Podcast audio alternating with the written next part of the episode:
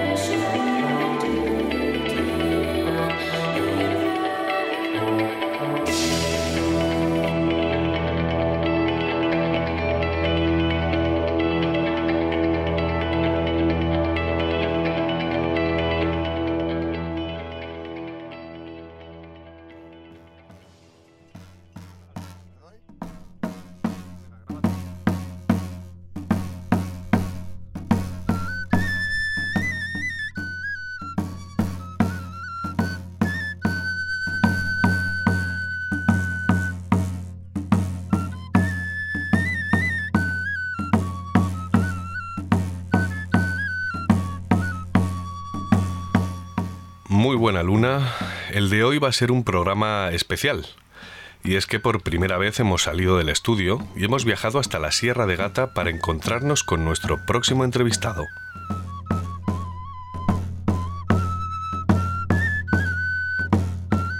En la vida es difícil conocer a personas que destilen la esencia del auténtico. Decía Carl Jung que al hombre sencillo se le encuentra en el campo, en sus labores, y señalaba lo difícil que es ser sencillo. Bueno, pues nuestro entrevistado de hoy es uno de esos hombres sencillos. Jesús Manuel es un cabrero de la Sierra de Gata, tiene 41 años, mujer y dos hijos, y cuida de un inmenso rebaño de cabras. Hasta aquí todo normal. La cuestión es que hace un año su vida empezó a cambiar hasta dar un rumbo de 360 grados. Todo empezó cuando se compró un teléfono de última generación con una buena cámara y empezó a grabarse vídeos en mitad del campo que subía a Facebook.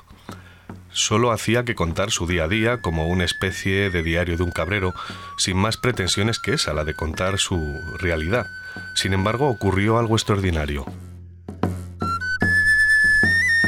De pronto empezaron a seguirle personas desconocidas. Primero eran cientos, pero en pocos días pasaron a ser miles.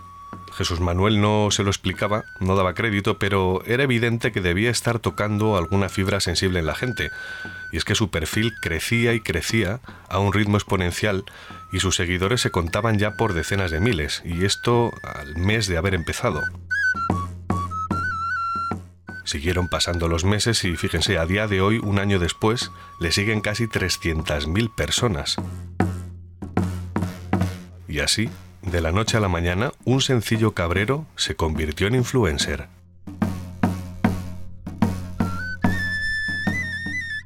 Cada uno de sus vídeos alcanza unas cifras de vértigo, además de forma inmediata. Su mensaje tiene más impacto que una noticia en la portada del país y es capaz de alcanzar a más público objetivo que la mayoría de medios de comunicación digitales. Para que se hagan una idea de la dimensión de este fenómeno, a Jesús Manuel le siguen el doble de personas que a Pablo Casado, el líder del PP, y casi las mismas que al presidente del gobierno, Pedro Sánchez. Su discurso es tan de sentido común que se cae por su propio peso. Lo mismo te habla de cómo curar la picadura de una víbora como del problema de la crisis económica. Siempre, eso sí, desde un punto de vista sencillo y directo, quizá por eso guste tanto. Dadas las circunstancias, podría haber perdido el norte, como le suele ocurrir a la gente cuando el éxito llama demasiado pronto a tu puerta, ¿no? Sin embargo, sigue llevando la misma vida de siempre, aunque ahora eso sí se ve en la obligación diaria de grabar un vídeo o dos. Y es que sus seguidores lo exigen día tras día como agua de mayo. En Luna de Lobos quisimos conocerle y charlar con él. Esta es su historia. Ah, por cierto, la música que escuchan la grabé en directo en Casar de Palomero, en Las Urdes. Es una melodía tan antigua que se pierde en el tiempo. Nano Jiménez es quien la toca con su dulzaina y su tamboril. Él también fue pastor antaño. De los más ancianos aprendió a tocar y de escucharles memorizó este valioso fragmento de antropología viva. Él es otro de esos hombres sencillos y él fue quien me presentó a Jesús Manuel, el cabrero influencer. Ahora sí, empezamos.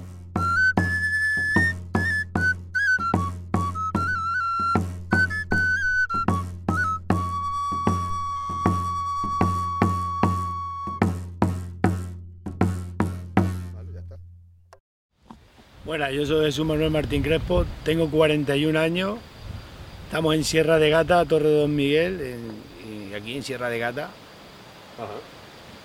Desciendo de la sur de mi padre del Gasco, de Fragosa mi madre, y hemos nacido aquí, pero siempre hemos tenido una cultura jordana. Te iba a hacer una pregunta, porque ¿cuántos, cuántos seguidores tienes? Pues no sé decirte ahora mismo, pero porque en varias tengo en dos- 278.000 en una página, 5.000 en otra y, y, cua- y 50 y tantos mil en YouTube. Es un montón de gente la que te sigue. ¿Por qué crees que el- la gente de repente abres un canal y te empieza a seguir a ti? ¿Exactamente por qué crees que es? Pues la verdad que no sé mucho por qué, porque yo no ni, ni estudio las cosas, ni las preparo, ni hago, ni tampoco voy diciendo a la gente que compartan nada mío, ni, ni publico en ningún grupo, ni nada. Solo en mi página. Pero seguro que habrás pensado a lo mejor en alguna razón que te pase por la cabeza, ¿no? Porque ya te decía, no es normal que, es decir, los influencers suelen estar en la gran ciudad, eh, van con corbatina, con traje y corbata, como dices tú, y, es muy raro, ¿no? Que de repente una persona que vive en el campo se transforme de repente en influencer, ¿no? Sí, mucha gente me dice cuando que leo los comentarios que porque le da recuerdo, porque le transmite a veces a unos paz, a otros les ayuda como psicológicamente, mucha gente me lo dice, muchas cosas, cada uno te cuenta una cosa, pero el tema que sí, que todo, cada vez me siguen más, todos los días se suscriben más y todo. Podría ser a lo mejor que la gente está tan poco acostumbrada al campo, que está tan, digamos, alienada dentro de la ciudad, que de repente sienten que se abre una ventana al campo, ¿podría ser eso? Sí, claro, eso yo creo que es uno de los motivos. Y otro que, como no se hace preparado ni con super herramientas, como si fuera aquí un. Hacer un programa amor de campo y va todo ahí súper, súper bonito. Y yo lo hago todo lo que, lo que ha hecho toda la gente prácticamente del pueblo. Y claro, y cuando te pasan cualquier problema, lo solucionamos como que con cualquier cosa y no nos hundimos en ningún vaso de agua, nos ahogamos. Y ya está. Y luego, pues, más cosas así. O sea que lo que les das a tu audiencia es exactamente lo que tú eres, con toda naturalidad, ¿no? Sí, totalmente. Yo nunca estudio ningún vídeo ni, ni voy a hacer ningún vídeo. Hago lo que me sale cuando te digo, pues voy a grabar esto ahora o voy a decir esto. Y ya está, así es. Y todos pasan, todos se hacen virales.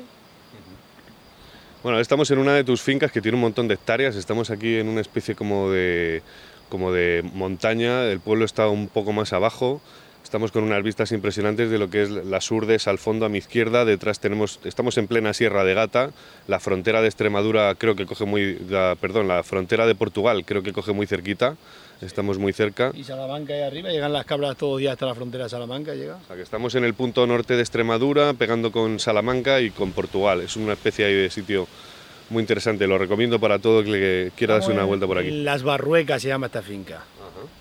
Bueno, es tu finca, creo que tienes, has dicho, ¿cuántas hectáreas? Aquí hay 16. 16 hectáreas. Y ahora mismo, eh, ¿dónde están las cabras y cuántas cabras tienes? Tengo 390 cabras y están pastando para arriba para la sierra, luego bajarán por la noche. Ellas están con los perros, con los mastines, ¿no? Sí, con un pastor que tengo, Martín, que, que me sirve de cámara también muchas veces. Sí. ¿Y qué te iba a decir? ¿Es dura la vida del campo? Bueno, todo es duro si no te gusta. Yo sí, era día, muchos días de agua y todos los días, días de fiesta, días de eso, pues sí, pero yo lo llevo bien, pues lo llevo haciendo toda la vida. Claro. Claro, no es como el que. Claro. Hombre, porque te gusta, porque si no, todos los animales te dan cada disgusto.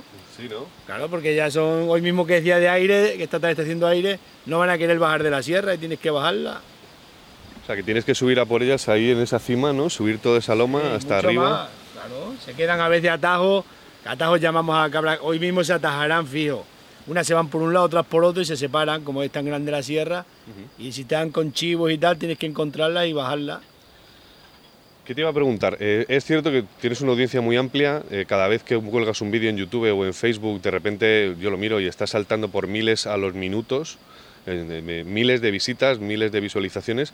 Pero es cierto que la mayoría de la gente que te sigue obviamente te quiere, le gusta lo que haces, eh, se siente inspirada quizá por, por tu naturalidad, por lo, que, por lo que has comentado. Pero sin embargo hay otra gente que parece que no le gusta, ¿no? O sea, tu, tu forma directa de decir las cosas. Claro, eso es mucho, hay muchos ahí. Pero ellos me siguen igual, lo que pasa es que se ponen ahí a insultar y entre ellos también se ponen todo, pero sí los hay, claro que los hay muchos. ¿Y te afecta esto o te da lo mismo? A mí nunca me ha afectado lo que puedan pensar o decir de mí. Claro, no, no me afecta nada. Bueno, en el fondo, hombre, siempre gusta más que a uno le quieran, ¿no? Más que le estén eh, liando o qué. Bueno, yo siempre he tenido toda mi vida enemigos, nunca he tenido amigos y, y he aprendido más de los enemigos que de los amigos, claro. Porque eso es como una gacela, si no tuviera un, un leopardo que la persiguiera, la gacela engordaría, engordaría y no, no se movería. O sea que hay que estar despierto, ¿no? Claro, Yo toda mi vida con esto del ganado pues siempre he tenido enemigos, porque el ganado sí o sí da mucha envidia. Entonces yo compré el ganado y, y mi pueblo pues había un alcalde que me odiaba, no sé por qué motivo, y estuve 16 años perseguido por él. Hay una frase que dice, pueblo pequeño, infierno grande, se suele decir. Sí, es así. Bueno, aquí en, yo en mi pueblo me llevo con toda la gente bien, menos seis o siete personas que no, no, no, eso. Bueno, lo que suele pasar en la ciudad, lo que pasa es que somos muchos más y tampoco le, nadie nos, nos rinde, nos pide cuentas nunca, ¿no? Pero te iba a preguntar, eh, porque tú vives aquí, eres del Gasco, hemos dicho, es un pueblo muy, muy bonito de las Urdes y además es especial porque justo se acaba la carretera, que es una cosa que hablábamos antes. Y para mí esos sitios donde se acaba la carretera me parecen sitios muy especiales, ¿no? Y encima el Gasco es un sitio que tiene, bueno, tiene una cosa que se llama el volcán, tiene un- una gran cascada, se llama el Chorro de la Miancera, ¿puede ser? Claro, chorro de la miancera, sí. Lo digo para que la gente vaya, se dé una vuelta, el Gasco y la Fragosa, que también la Fragosa... Fragosa es el pueblo de mi madre y mi padre del Gasco.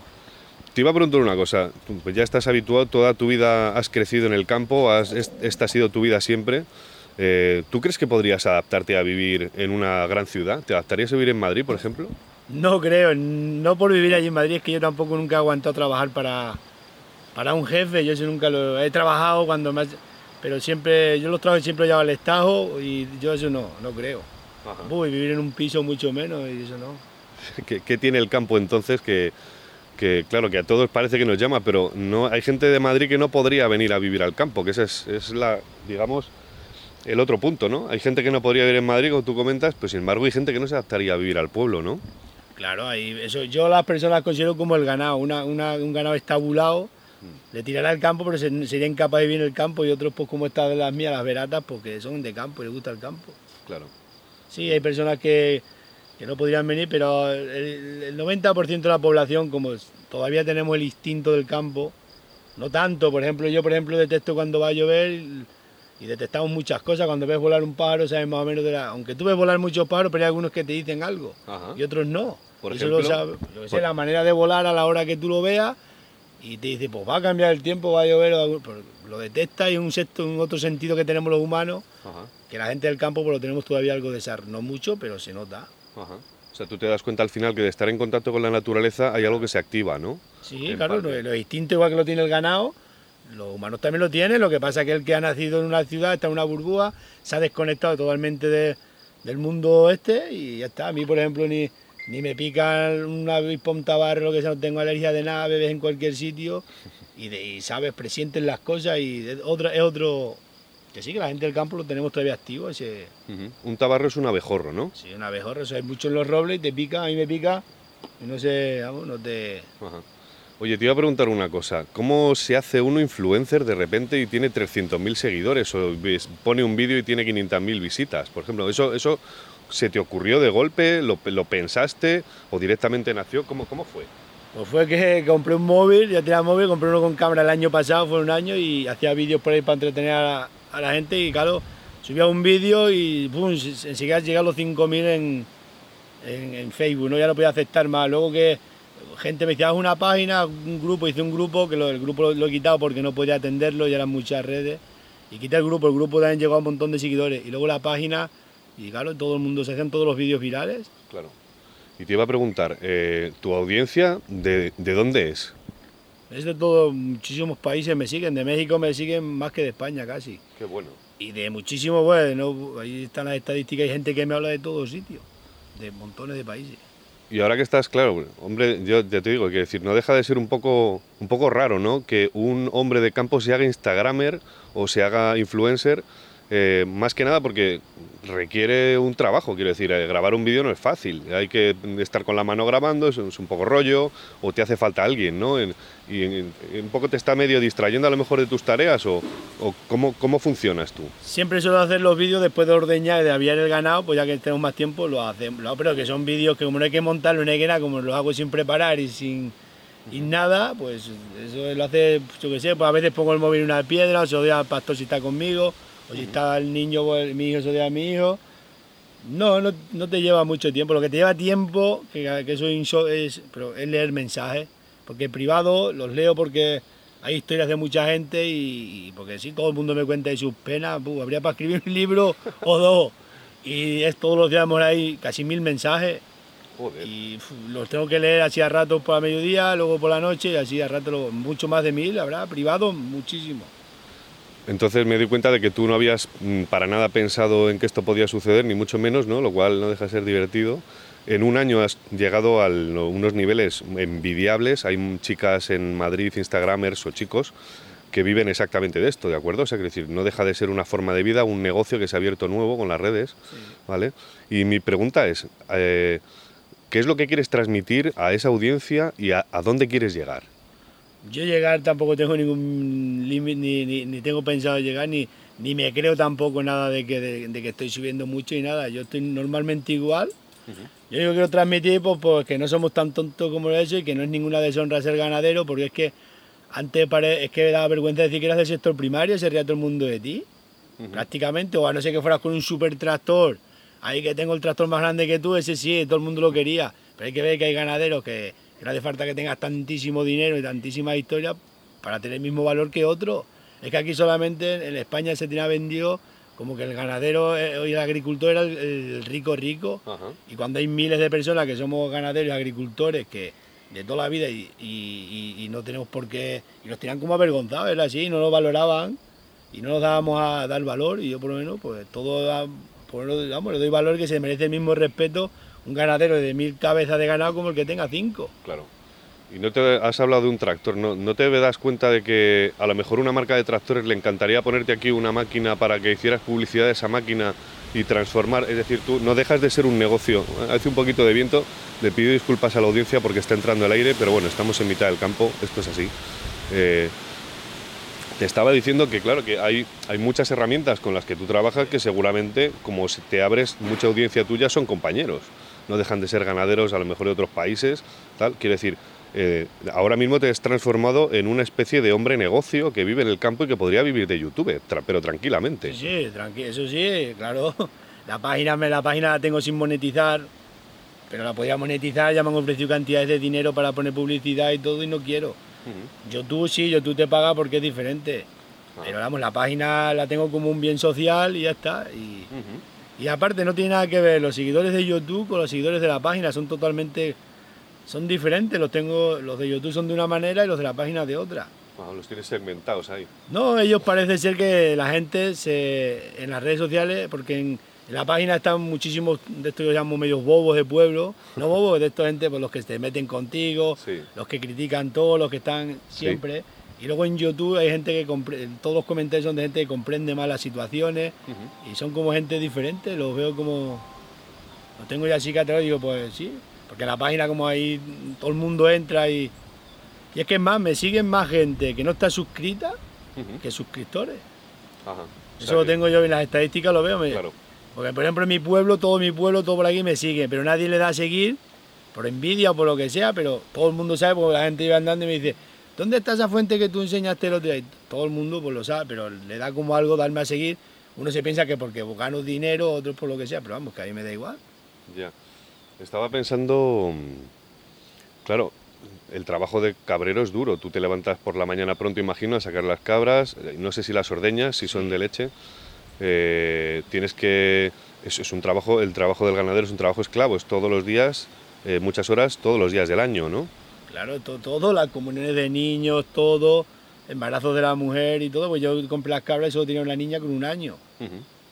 Así que, que luego ha sido todo evolucionando, todo, tío, todos los niños, todo, toda la vida, todo siempre, como ya venía de para atrás con ganado, pues estaba acostumbrado a que los días de fiesta las metíamos por todos lados, antes estábamos en el pueblo, aquí ya pueden ir por donde quiera y es otro mundo, otra manera de vivir.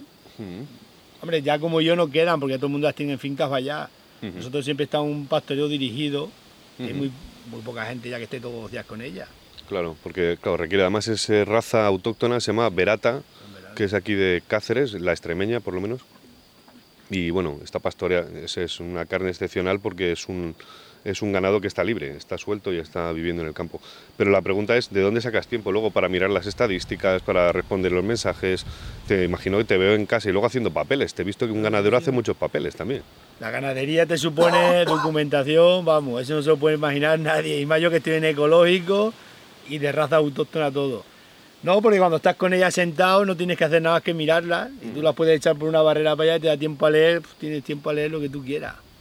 Tienes, quitando las horas de por mañana y por la tarde, es todo siempre estando con ella, pues tienes tiempo de hacer muchas cosas. Pasear, andando con ellas, pero te puedes sentar y leer, claro. Quizá por eso el, pastor siempre ha sido la mejor persona que conoce la naturaleza o esos símbolos de los que tú me hablabas, porque puede constantemente observar el, el, paso del tiempo, ¿no? Claro, yo observo muchísimo, observamos escarabajos, hormigas, observas todo y luego te da mucho tiempo a pensar y por eso percibimos la realidad de otra manera.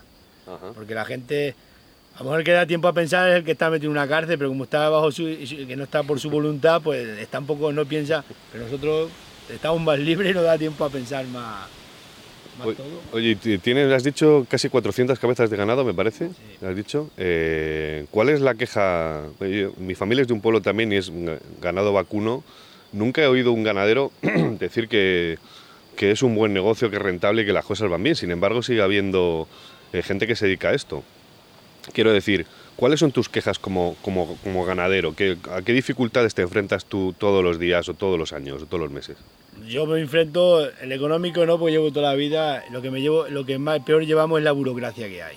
Todo un papeleo brutal, que son cosas simples que se podrían hacer mucho más simplificadas, que, pero no, no lo hacen. Y todo al complicarlo, complicarlo. Yo lo que más quejo es el papeleo. Económico, verá que los productos están tirados de precio, pero bueno, yo lo vendo todo así en ecológico, pero claro, es que no son unas ganaderías unas comparadas a otras. Porque yo tengo amigos que ganan 6.000 euros al mes, de leche todos los meses, 6.000 euros al mes, empiezan a desquitar y le quedan 1.000 euros y de ahí tiene que pagar seguridad social, eso no te cae ni un sueldo, no te merece la pena. Claro. Pero es porque ellos mismos, porque esto como te das caso de los que venden pienso y los que te venden productos te arruinan. Claro. Tú estás trabajando para ellos, por aquí nada más que a venderte, a meterte, a meterte, a meterte. Claro. Y la leche no sube, los cabitos no suben, entonces te se lo llevan todo ellos. Claro. Y si tú quieres vivir bien, no bien, que quieren estar... No, no, porque yo le pongo GPS a las cabras, claro, le pones GPS, un día te aborta una, otro día se te engancha una en un roble, se te ha muerto, otro día se te ha... o, le ha picado una víbora. El otro día te vi cómo curabas a una cabra que le había picado una víbora, ¿no? Eso empiezan ahora y todo el verano. claro, le pican mucho las víboras. Y le da fiebre, se quedan por ahí perdidas y no las vuelves a ver. Da cosa que a uno le pique una víbora. Yo tenía la sensación de que igual una víbora no te mata, pero si eres alérgico te quedas ahí en el sitio, más estando aquí en mitad del campo, ¿no? Bueno, que no te mata, no sé, porque las vacas hay víboras, es que hay dos tipos de víboras, una que sí matan. Nosotros nos mató una mula labrando y hay vacas que, que se pueden morir, sí, sí. Ah. ¿Alguna vez te ha picado a ti alguna víbora? No, víboras no, alacranes sí. Alacranes es más común, ¿verdad? Luego el bastardo, el bastardo que hay, la, culebra, bastarda, ¿no? Sí, hay dos tipos. La negra, que esa es peligrosa. Esa se en realidad la cabra en la pata y se le pone a mamar, se la canta del pecho y mama. ¿Eso lo, has visto tú? Yo lo he visto de pequeño muchas veces. Tengo ganas de grabarlo porque mucha gente no se lo cree. Y eso es cierto y eso ha pasado toda la vida. Mi madre cuando éramos pequeños dormíamos en una finca que tenemos en la dehesa y a los niños cuando veíamos leche decía que venían los lagartos y las culebras. A la leche que le, que le olía del niño y le dan con el rabo, con el rabo, nos contaba mi madre, que a un hermano mío o amigo alguno, no sé, ya no me acuerdo cuál fue, que dice que estaba un día un, lagarto con el rabo, le daba al niño en la boca para que el niño vomitara, le hacía así, le movía el rabo, vomitaba un poquito la leche y el bicho se la bebía. Y los bastardos a la leche van, los bastardos negros, eso le encanta. Yo había oído la historia de que la la culebra, estando dando el pecho a la mujer, eh, le, metía la cola en la boca al niño para que pensara que era la teta y ella mamaba cuando estaban durmiendo. Y fíjate que pensé que era una leyenda que no había existido, pero ahora que me lo has contado tú, por eso te pregunto si lo habías visto, me dices que de chico, pues ya está, esto es cierto. Sí, lo he visto, sí, no, de pequeño, y cuando tenía, en una, fin, una maja que tuve allí, me lo hacían mucho. Luego la víbora, eh, siempre están como en, en, este valle, siempre están en lo fresco y siempre están en una pareja. Y están siempre cerca, por ejemplo aquí, en esta finca donde estamos, le picó una, me mató varias, varias cabras una víbora. y estoy vigilando, ya cogí una, la encontré, me la llevé. Y luego en ese palo que tienes ahí detrás, tiene una grieta por la parte de arriba. Y yo estaba buscando la otra, porque sabía que son dos parejas. Eh, estoy de espaldas al palo, me está dejando muy tranquilo. Y llegué un día y me apoyo así en el palo y cuando en la raja estaba metida la víbora, la otra que quedaba y dije, mira dónde está. Hostia. esa, es la peligrosa, dices, ¿no? Claro, sí, la víbora. Que es no es la hocicuda, ¿no? Es aquí por los Pirineos, ¿no? No tiene nada que ver. Yo he puesto fotos de ella, se ha visto un vídeo que hice y salía así la víbora y esta es. Sí, sí, tiene como los hocico hacia arriba y... Sí, como, Como, un, como una nariz respingona, ¿no? Esa sí, esa. Bueno, oye, hemos hablado de la dificultad de un ganadero, pero yo sé que seguro que se te ocurre alguna solución, porque la dificultad del ganadero me da la sensación de que es todo eh, la muralla de problemas que pone el Estado. Yo soy autónomo también, quiero decir, yo trabajo en publicidad, soy fotógrafo, soy periodista, hago este podcast y me di cuenta de las grandes dificultades que pone eh, la burocracia las multas, los problemas que te pueden llegar por no hacer bien los papeles. Lo que tienen que darse cuenta ellos en el tema de la cabra y de los animales, que son animales y un animal nunca lo puede llevar al papel. El papel es muy fácil hacer el papel.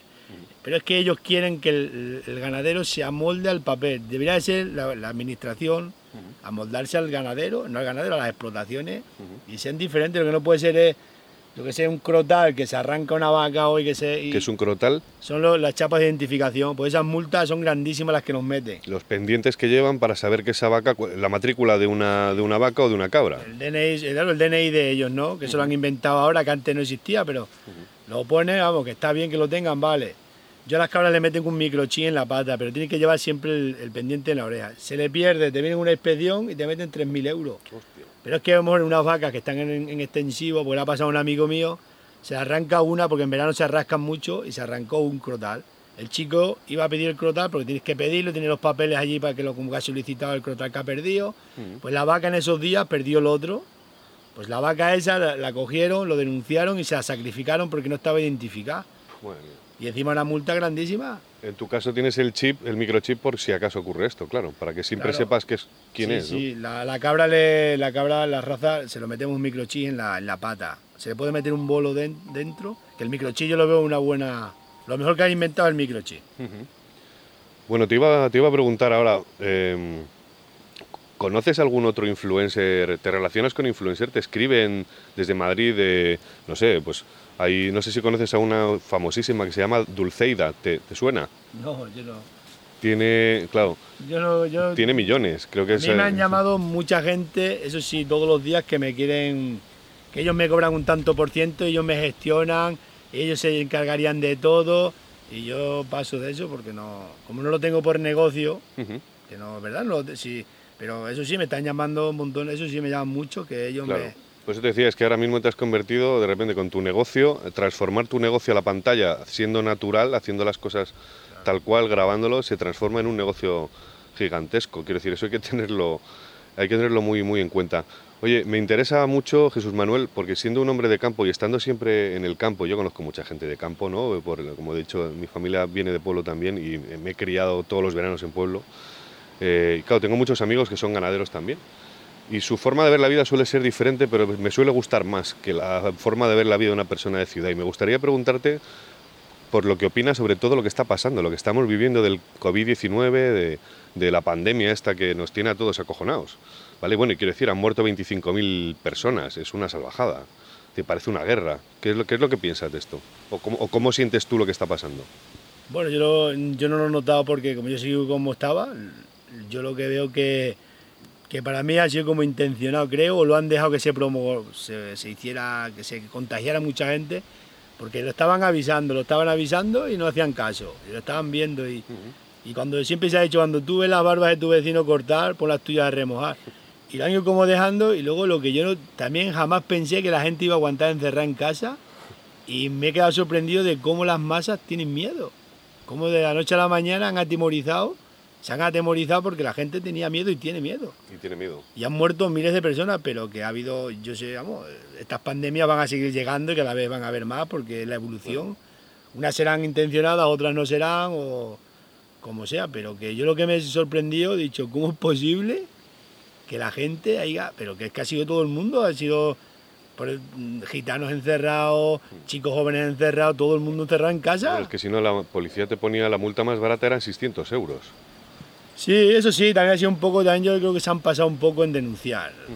Creo que se han pasado bastante porque hay como un, estado policial total, parecía, vamos. Sí, es cierto. Creo que eso, porque Sanidad dijo que la gente no saliera, porque se inventaron luego los políticos las sanciones.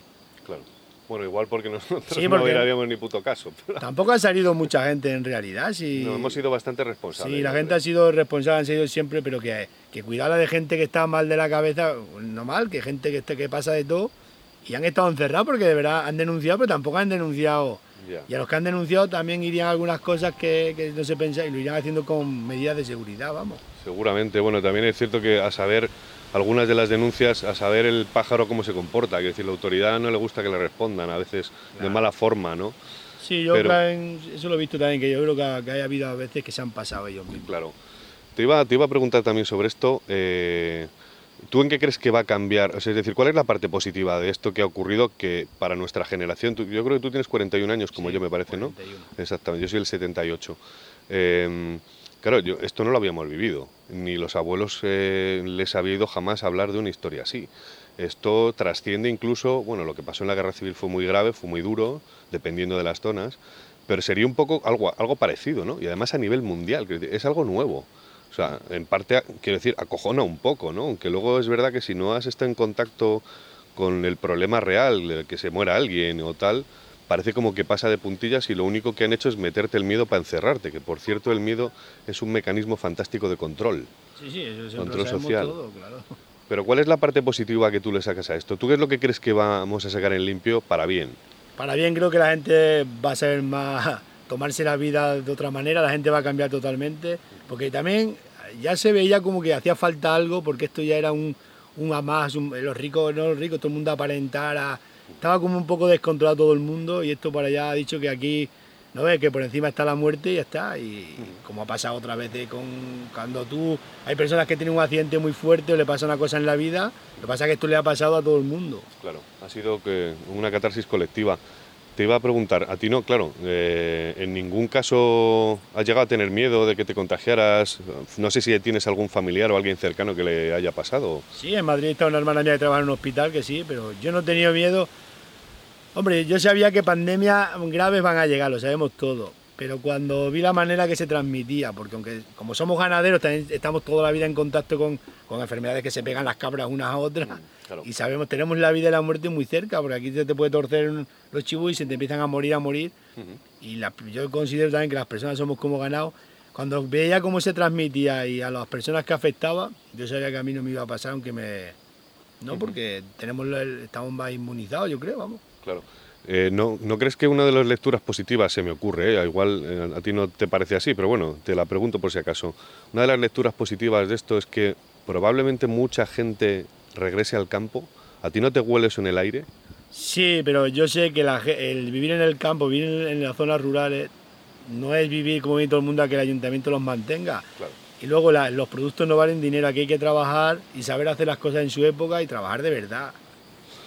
Me ha, contado un pajarito, me ha contado el secreto de que tu padre, que todavía vive, por cierto, estoy viendo en un vídeo tuyo que estáis haciendo la, matanza juntos, eh, que por cierto he aprendido a hacer la matanza viendo el vídeo y cómo se despieza el bicho, que había visto alguna matanza antes, pero nunca me había fijado de esa manera, ¿de acuerdo? Eh, y he visto, bueno, que tu padre está vivo, pero me han contado el secreto de que tu padre eh, era o es zahorí, quiere decir que es una persona que sabe encontrar agua. ¿Esto cómo se hace? Sí, eso, se, eso, se, eso lo llevas en, la sangre. Yo lo he hecho con ramas de olivo, vas andando hasta tuberías de... Ya te digo, trabajaba con 16 años con un electricista, trabajé en mi pueblo y para encontrar las tuberías de agua no sabían que las rompía las máquinas y así lo hice y, y las encontrábamos todas. Le llamo una vara de olivo, te la arqueas así o de una mimbre también, que se hace muy bien, y vas andando y cuando pasas por la corriente de agua se sube hacia arriba. Ajá, o sea que tampoco tiene mucho misterio por lo que veo. No es misterio si tienes el don ese, si no, nunca Ah, lo encuentras. O sea que hay que tener un don y Claro. están aquí los perrinos. Sí, chuchi otra. Y cuando tú encuentras el agua, clavas una, una cosa de acero y donde, has donde se te ha levantado la vara, ¿no? Y se te agacha la vara para abajo, ¿no? Y empiezas a andar y luego se vuelve a levantar. Donde se ha levantado, pues haces una marca y mides hacia donde allá y es la profundidad que tiene. Qué bueno. Sí, sí, y eso no falla. O sea, y hay que tener un don, hay que tener un Yo don creo que sí es un ¿no? don. Mira, Están aquí los perros que están jugando con, el, con el equipo, pero bueno, tiene tres perrinos. Eso es un don que tenemos muchas personas. Igual que yo muchas veces voy andando y, a ve- y siento que se me ponen los pelos de punta y como escalofrío. Y es que me está mirando un jabalí o un zorro o algo. Y es que lo nota. Te entra como un escalofrío y como un. Como una cosa así por dentro. Se te ponen los pelos como de punta. Y dice, algo me está. Y, y es. Eso es un casi es un sexto sentido. Claro, ¿no? pero es que eso me pasó aquí con los niños estos que eran pequeños. Estábamos aquí un día, encerramos las cabras, cogimos el caballo y nos montamos en el caballo. Y cuando íbamos por ahí, yo presentía como que algo me estaban mirando. Y le digo a la mujer mía, no sé, se me ponen los pelos así como de punta. Alguien me está vigilando. Cuando vine al día siguiente me habían robado todos los campanillos de las cabras. Me había robado uno de ahí de un pueblo, estaba el tío escondido ahí arriba, vigilando. Y es que yo lo presentí. Te entra como uno. se presiente, hay gente que lo presentimos. Ujú. ¿Hay algún otro, mm, digamos, eh, te iba a decir poder, pero bueno, eso es un poco raro. Quiero decir, algún tipo de, de sentido como el de Zahorí que hayas heredado? Quiero decir, te lo pregunto por una razón. Las Urdes es un territorio muy especial. Es un territorio que no se ha eh, eh, ni masificado nunca, no se ha mezclado demasiado. Entonces hay ciertas tradiciones que son autóctonas y son como hace a lo mejor 500 años y sigue siendo igual, ¿no?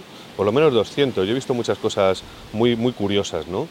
¿Crees que a lo mejor en el Gasco, tu familia, tal, eh, o has conocido a alguien que tuviera ciertas facultades, que estuvieran emparentadas igual a lo mejor con, pues como lo que pasaba a lo mejor con las mujeres que eran pues un poco brujas a lo mejor hace Sí, 200 mira. años, ¿no? Mi abuela decían que era media bruja, la quisieron varias veces matar, sí.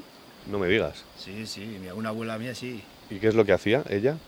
Hacía brujería, decían que decían, no, veías que curaban animales así con hierbas y la gente como allí en la sur de verdad que es como aislado. Y sí, eso sí, eso lo hemos tenido, todos lo sabemos, vamos, todos lo... ¿no? Porque nosotros, aunque nacimos aquí en Torres, vivíamos en un barrio que era todo de jurdanos, que eran todos mis tíos, mis, toda, mi abuela se vino aquí a vivir, se vino a vivir primero un tío mío, tío Manuel, ese que se, se murió viendo la muerte, y a ese lo quisieron también matar a mi abuelo, y sí, eran todos así, sí, eso de la brujería siempre ha estado. Que- ¿Hay alguna cosa especial así que pudieras contarme que, para que la audiencia se haga un poco una idea de qué es eso de tener ese don? Pero quiero decir, una bruja no es alguien que está haciendo hechizos, ¿no? Como la imagen No, no, que tenemos. no. Una bruja es algo más, es igual a una conocedora quizá de las plantas del campo, una curandera, algo parecido. Claro, eran algo así parecido, eran como, como curanderas y se transmitían de unos a otros y luego otros sí, pero eso ha existido. Y como por ejemplo, esto de toro sentado que eran de los indios el espiritual, pues aquí los habría igual. Lo que pasa es que aquí los llamaban brujos, pero en sí Claro. eran. Aquí a mi abuela, por ejemplo, le preguntaban todo, lo mucha, y a, y a más gente que había allí, ¿no? Ajá. Eran cuando los partos de las mujeres, esto, lo otro, y curar animales y todo, sí, se lo, se lo preguntaban. Eran como una especie de curandera, Ujú. lo que luego los llamaban como brujería y tal, pero eso sí, ella ha estado allí muchísimo ha estado eso. Ajá. Voy a saltar, te voy a hacer una pregunta que te quería, te quería haber hecho antes. Eh, me he enterado de que con esta crisis la gente empezó a tener miedo. He visto en algunos pueblos que han empezado a comprar gallinas, la gente ha vuelto a las huertas.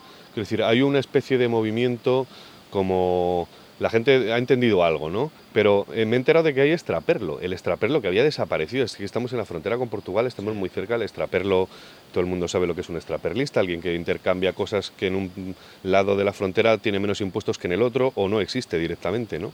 Y creo, creo que se ha vuelto el extraperlo. ¿Tú lo has notado? ¿Has visto? Sí, hombre, amigos míos, las botellas de butano ahora mismo las compras en España. Se las llevamos andando así por el monte, no por el monte, por los prados de los vacas y tal, Sí. y se deja ahí detrás de una pared, tapas con unos sacos de pienso, eso se está haciendo ahora mismo en... Porque en Portugal valen 29 euros. ¿Y aquí cuánto vale la bombona? Pues no sé decirte, 19 o así valdrá, es que son Claro. valen mucho menos. Pero Claro. aquí, aquí en esta zona siempre ha existido. Pero es que hace, yo que sé, cuando yo era pequeño, todavía en mi pueblo un cafetero viejo que había sido todavía contrabandista de Torre, que era amigo mío, y se iba a Po- a Portugal a buscar tabaco y se lo traía de los bares a un bar de torre, traían tabaco buenísimo. Y eso no hace cuando hice yo la mil en el 90 y tanto que se murió el hombre. Claro. El hombre, a ver si todavía contrabandista, tenía dos o tres tiros clavados en la pierna. Vamos, que le habían pegado tiros hace años ya.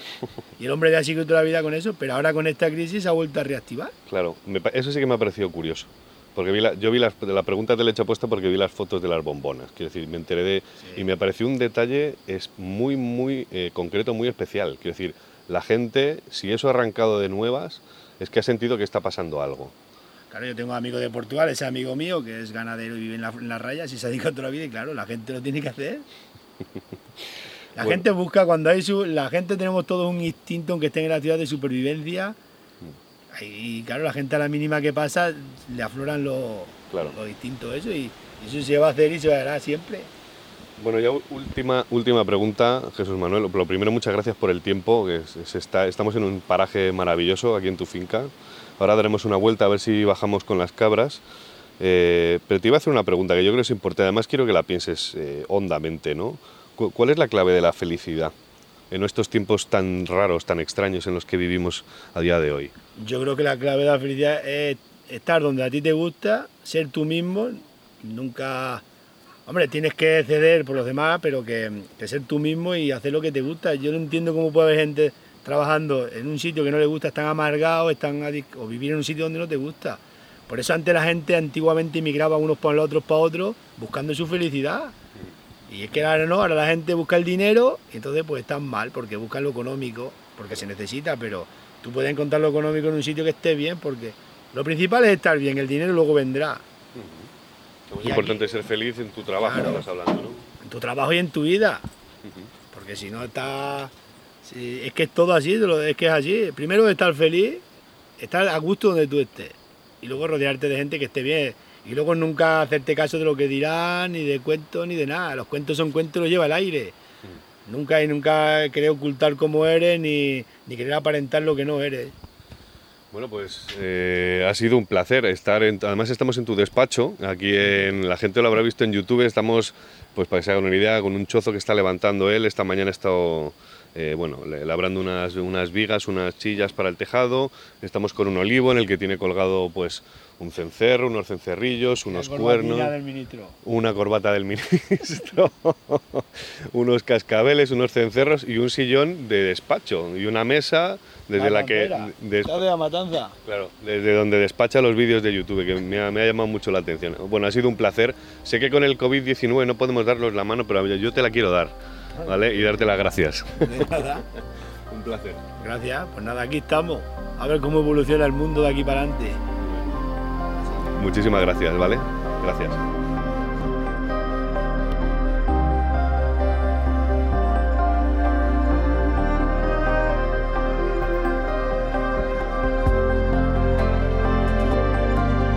He trabajado en publicidad con influencers que arrastran a cientos de miles de seguidores.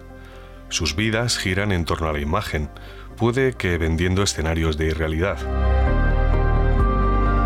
Nada que ver con este otro mundo de Jesús Manuel, de estilo directo y sin disfraces ni imposturas. Por eso me pregunto a qué responde este fenómeno y cómo es que ha conseguido abrirse camino en estos tiempos de espejismos. Puede que la respuesta sea sencilla. Puede que estemos saturados de tantas redes sociales y de sus contenidos adulterados. Es posible que arrastremos un empacho. Quizá esta sea la explicación. Para hacer esta entrevista pasé toda una tarde con él. Estuvimos durante más de cuatro horas en su finca, con sus hijos, con sus animales.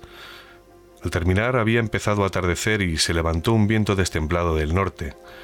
A pesar de que tenía tarea, quiso regalarme algo antes de que me marchara, y me llevó a dar un paseo por el bosque para ver algo extraordinario, un alcornoque con más de 500 años.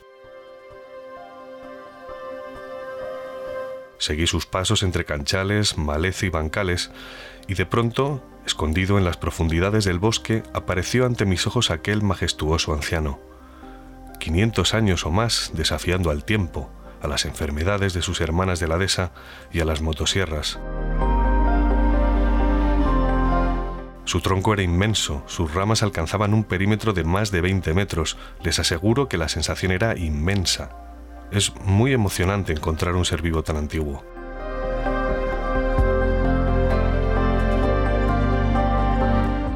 Empecé a hacerle fotos a Jesús Manuel con sus hijos cuando de pronto algo me llamó la atención, algo que ya había visto en otros bosques de Alemania, Suiza o Austria. En el tronco había apoyados unos palos haciendo la forma de un bivac. También había unas piedras que parecían servir de asientos. Le pregunté al cabrero y me dijo que tenía que ver con un grupo de jóvenes que habían convertido aquel lugar y aquel árbol en su centro de reuniones. Alguna vez les había sorprendido allí, pero había preferido no interrumpirles. Tampoco tenía mucha más información, solo que era un grupo de extranjeros y que eran muy discretos.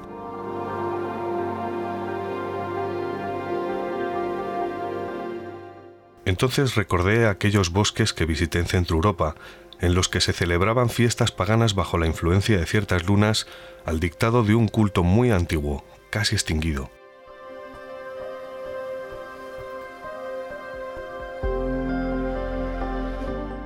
Y de nuevo volví a tomar conciencia de que dentro de cada hombre y de cada mujer existe un anhelo por regresar al campo, por volver a abrazar la sencillez de una vida en contacto con la naturaleza.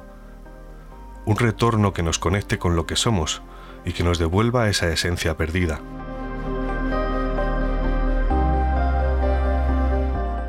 Si hay algo que nos ha enseñado la terrible pandemia del coronavirus es que Occidente debe reinventarse, dejar atrás muchas cosas que ya no sirven, dar la espalda a ese espejismo llamado desarrollo malentendido y quizá desandar el camino que nos lleve a reencontrarnos con las cosas auténticas de la vida.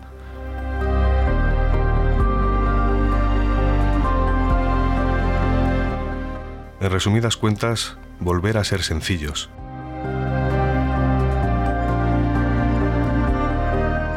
Nada más. Hasta la próxima luna.